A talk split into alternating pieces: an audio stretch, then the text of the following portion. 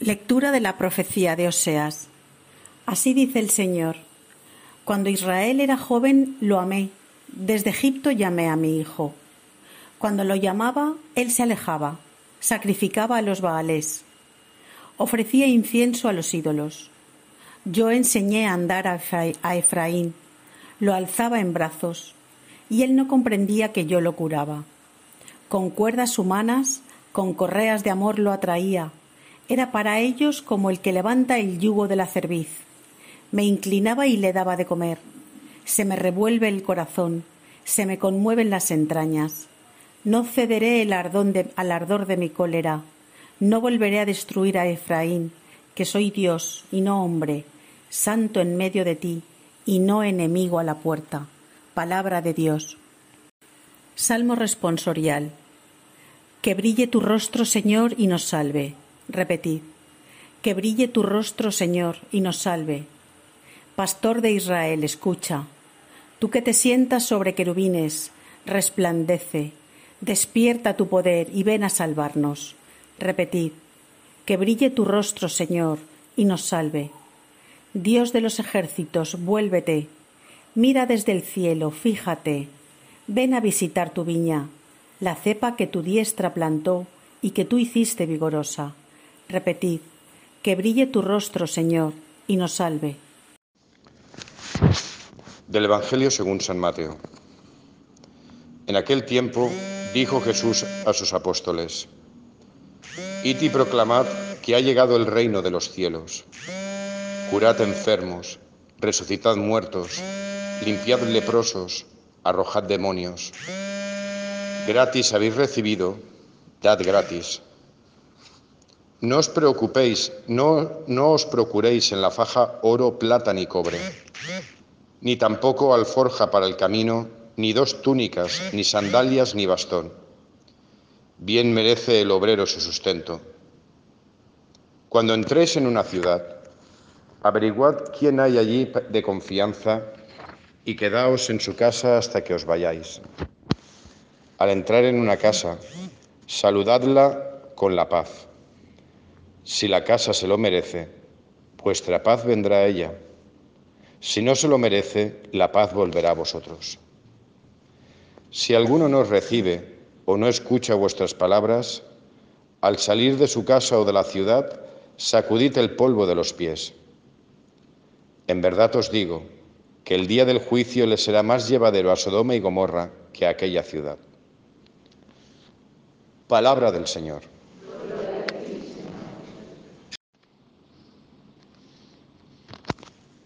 Bueno, pues un breve comentario hoy de las lecturas, que hoy no estoy para mucho comentario largo, para regocijo de algunos. Primero la, primera lectura. A mí Oseas personalmente es un profeta que a mí me encanta y uno de eh, y, grandes pasajes que yo he meditado a lo largo de mi vida y a nivel espiritual los he encontrado en el profeta Oseas. Si queremos descubrir a Dios como Padre, tenemos a Cristo. Él es el que, se lo dice al mismo Felipe en la última cena, quien me ha visto a mí, ha visto al Padre. Pero al Padre no es que haya estado oculto y se nos haya desvelado o revelado eh, con Cristo, sino que Jesús no es más que el rostro de ese Dios que se ha ido manifestando a lo largo de la historia y sobre todo por medio de los profetas. Y aquí encontramos uno de, esos pasajes donde el mismo Dios se revela y aparece ese Dios Padre. Jesús no se inventa nada.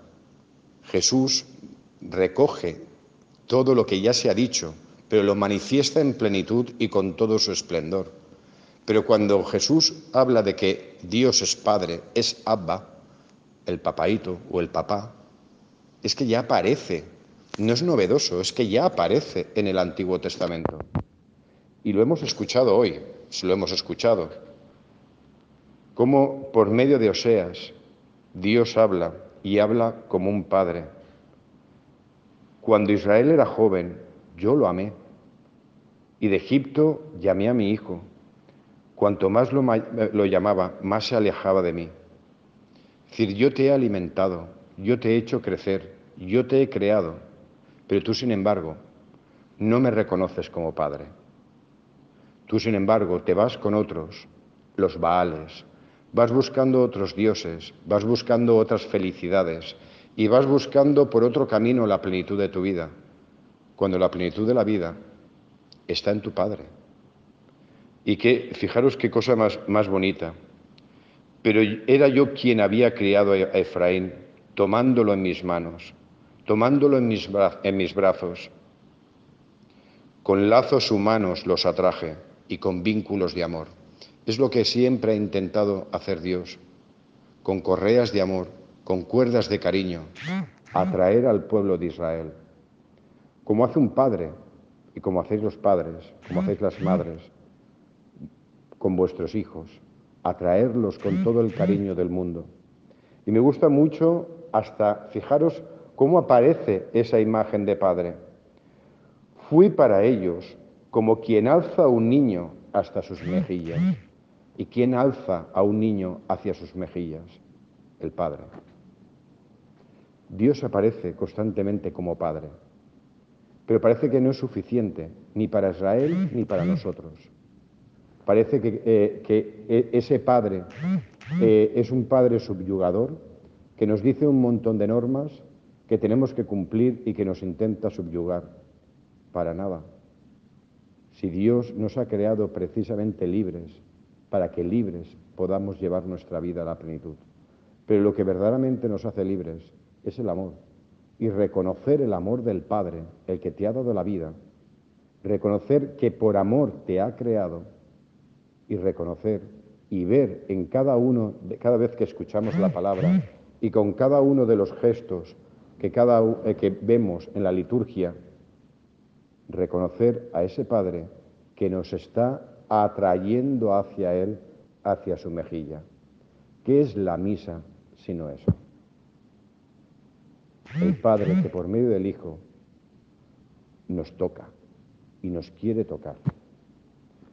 El profeta Oseas yo os lo recomiendo porque es espectacular. Porque además habla también de, de la relación personal de cada uno como nosotros también nos ha creado, nos ha dado la vida y nos ha eh, demostrado su amor regalándonos la vida. Pero sin embargo buscamos otras verdades, otros caminos, otros dioses, eh, eh, otras vías para poder ser feliz, pero prescindiendo de Dios. Pero no hablo solo de los cristianos, es que hablo de la humanidad entera porque la humanidad entera ha sido creada por Dios. Os recomiendo que os adentréis en el profeta Oseas y cuando tengáis tiempo, aunque hay muchas cosas que no se entienden bien, pero hay otras que son magníficas. Os lo recomiendo. Va ligado al Evangelio de hoy, porque Jesús, antes de, la resurrección, antes de, morir, ya había compartido vida eh, con los apóstoles y había compartido también la palabra. Los apóstoles habían aprendido ya cosas de Jesús. Y Jesús los envía, id y proclamad que ha llegado el reino de los cielos. ¿Y qué es el reino de los cielos?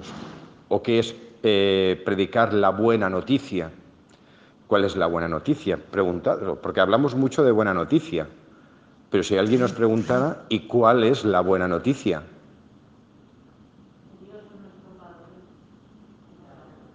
Pues por ahí va, claro. Muy bien, porque como lo repito hasta la saciedad, y que el Padre quiere reconciliarnos a todos por medio del Hijo. Y por, y por ahí, es eh, ese proceso de reconciliación es cuando el reinado de Dios entra dentro de nosotros. O dicho de otra forma, más vulgar, el reinado de Dios o el reino de Dios es dejar que Dios sea Dios y que Dios sea Padre. Eso es el reino de Dios. Cuando tú dejas que Dios sea tu Padre y cuando tú lo reconoces como Padre y actúas como hijo, eso significa que ya estás dentro del reino de Dios. Así de fácil y así de sencillo. Si Cristo es el rostro del Padre, eso es lo que manifestó y lo que transmitió a los apóstoles. Y es lo que transmitió a la gente.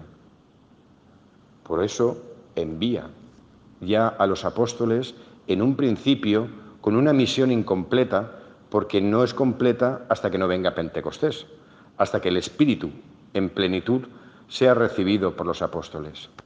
Pero ya nos habla de por dónde tiene que ir la cosa del reinado de Dios y transmitir la buena noticia a los demás. Y esto no es solo para los apóstoles, esto es para todos. Primero, dar gratis lo que se ha recibido gratis. Dios nos lo da todo gratis. Y todas esas experiencias y todo aquello que vivimos, eso se tiene que dar gratis. No te puedes lucrar por eso. Y además, tres, eh, tres actitudes básicas y fundamentales para todo tiempo, todo lugar y para toda persona. Siempre y cuando que queramos introducir o transmitir o hablar de la buena noticia o del reinado de Dios en nuestras vidas, o sea, transmitir quién es el Padre y eso qué significa para nosotros, las tres actitudes básicas son, primero, hacerlo con sencillez. No hace falta ni grandes ropajes, esto me sobra para hablar de Dios y para hablar de la buena noticia, ni con grandes argumentaciones, ni grandes escenarios. La sencillez. ¿Por qué? Porque la palabra es tan pura y la palabra e, es tan profunda que no hace falta revestirla de nada. Es el mismo Cristo. El mismo Cristo es la palabra pura y no hizo falta que Él la revistiera de nada. Por lo tanto, sencillez sencillez en la palabra, sencillez, eh, eh, sencillez en el lenguaje y también sencillez en la vida y en la forma de transmitirlo. Segundo, confiar en la providencia. Es decir, no todo está en nuestras manos. Nosotros hablamos, nosotros transmitimos, pero aquí quien manda es Dios. Y por lo tanto, Dios es el que provee, Dios es el que toca los corazones, Dios es el gran protagonista. A veces nosotros vamos de protagonistas. Es que si no lo hago yo, si no lo digo yo, o a ver, no, no. Hay que dejar siempre, y a nosotros siempre nos lo decían en el seminario, a la hora de predicar, prepárate la homilía, pero déjale un huequecito al Espíritu Santo para que te ilumine cuando hables. Que no sea todo por tu verborrea. Deja un poquito espacio a la improvisación para que el espíritu, por medio de esa improvisación, tú te des cuenta de que es el que habla y no tú. Y que, no, y que por tus palabras no necesariamente la gente se tiene que convertir. La gente se convierte porque Dios toca el corazón, no porque tú hables bien. Ese margen siempre lo tenemos que dejar. Confía en la providencia. Señor, yo con mi sencillez, mi humildad, con lo poquito que sé expresarme, yo digo esto, tú harás el resto. No nos vengamos a menos diciendo, es que yo no sé hablar. Bueno, pues, los apóstoles tampoco es que fueran un dichado de... No eran licenciados en, en literatura ni en lengua aramea, eran pescadores. ¿Y qué podían contar unos pescadores? Y ponerse delante de los escribas, que eran los grandes teólogos, y delante de los sacerdotes, y delante de los rabinos de las sinagogas. ¿Qué podía decir un pescador? Pues un pescador hablaba como un pescador. Pues que pensáis que empezaron a, hablar con un lenguaje súper correctísimo. Pues con toda la vulgaridad de un pescador, pues así hablaban. Y Dios hacía el resto. Eso hay que tenerlo en cuenta. Y luego la tercera actitud, que es ser hombres y mujeres de paz. Es decir, no podemos transmitir ni hablar del Evangelio, de la buena noticia, o hablar del reinado de Dios y de que Dios es Padre con la crispación. Ni por medio de castigos, ni por medio de, malas caras, ni por medio de... Un hombre de Dios es un hombre de paz. Y cuando Dios te cala y te toca, pues transmites paz, porque Dios te da paz. Y así lo transmites. Pero claro, ¿por qué? Pues porque eres humilde y sabes que no todo lo que tú digas y no todo depende de ti, que Dios también actúa. Tú di lo que tengas que decir y sin crispación ninguna, si el otro no lo acepta, que no lo acepte. Pero porque hay que enfadarse. ¿Y por qué tenemos que tener esas conversaciones tan acaloradas? Y a veces los padres con los hijos y con los nietos y con unas historias y tal. Y luego obligar a todos a, ir a misa porque tienen los cuantos y luego unos morros hasta allá. No sé si esa es la pedagogía correcta. El Señor habla de que seamos pacíficos y de que con paz transmitamos lo que tengamos que transmitir.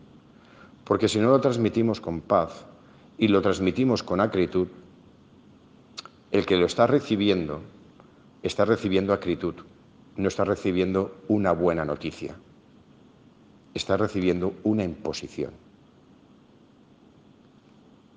Y luego se hacen mayores y los mayores imposiciones no quieren ninguna. Pero el Señor nos lo dice claro, sé sencillos, confiad en la providencia, confiad en que yo actúo, que no todo depende de vosotros, pero actuad y hablad, pero yo también voy a actuar y dad lo que yo te doy. Si la fe es una experiencia de paz, transmite paz, porque si no transmites paz significa que la fe no es algo que te dé paz. Por lo tanto, si no te da paz, algo está fallando ahí. Y será cuestión de que no que se lo revise el otro, sino que se lo tiene que revisar uno. Cuando habla de la fe y no tiene paz, se lo tendrá que revisar. Pues bien, esto es lo que quería compartir con vosotros hoy. Que el Señor en su, en su inmensa misericordia, nuestro Padre, continúe mostrándonos su rostro, lo que hemos dicho en el Evangelio, que brille su rostro, el rostro del Padre, ese rostro que es pura ternura, que es puro amor. Y precisamente el descubrir el rostro, el auténtico rostro de Dios como Padre, es lo que dice al final de la antífona hoy, y nos salve. Porque descubrir a Dios como Padre es experimentar la salvación en nuestra vida. Que así sea.